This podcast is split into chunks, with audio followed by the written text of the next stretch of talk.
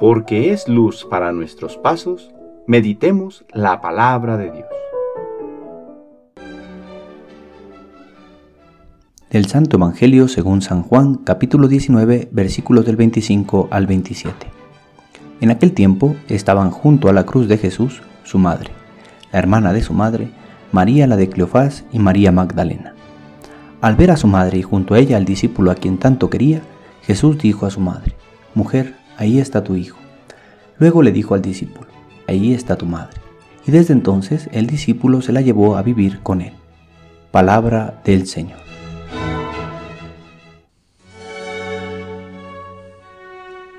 Hoy, viernes de la quinta semana de Cuaresma, celebramos a Nuestra Señora de los Dolores. Rompiendo un poco en el orden que llevamos en leer el Evangelio de San Juan, que nos va presentando la confrontación de los judíos con Jesús, la liturgia nos permite hoy, a ocho días del Viernes Santo, contemplar a la Virgen María.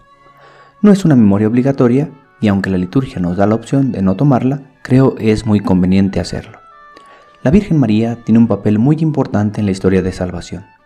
Ya desde la infancia de Jesús le fue anunciado por boca de Simeón el destino de su hijo, puesto para resurgimiento de muchos, pero también de ruina para otros tantos que no supieron escuchar su voz.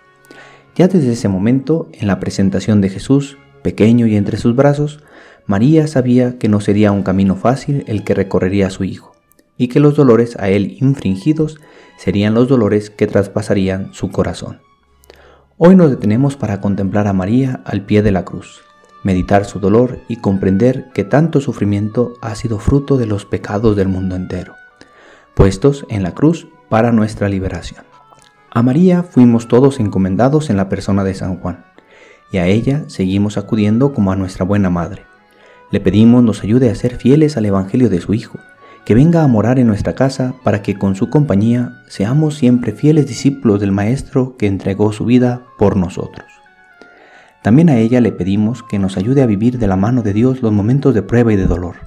Recordamos ante ella a tantas personas que hemos perdido Pedimos por todas las madres que lloran la pérdida de sus hijos, unas porque ellos han muerto, otras porque no logran saber dónde están o los han perdido presas de los vicios o de tantas otras situaciones que alejan a los hijos de sus padres. Pedimos a María nos ayude a afrontar lo que significa el dolor en nuestras vidas, para llevarlo siempre de la mano de Dios.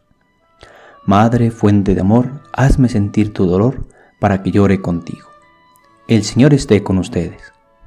La bendición de Dios Todopoderoso, Padre, Hijo y Espíritu Santo, descienda sobre ustedes y les acompañe siempre. Que tengan buen día.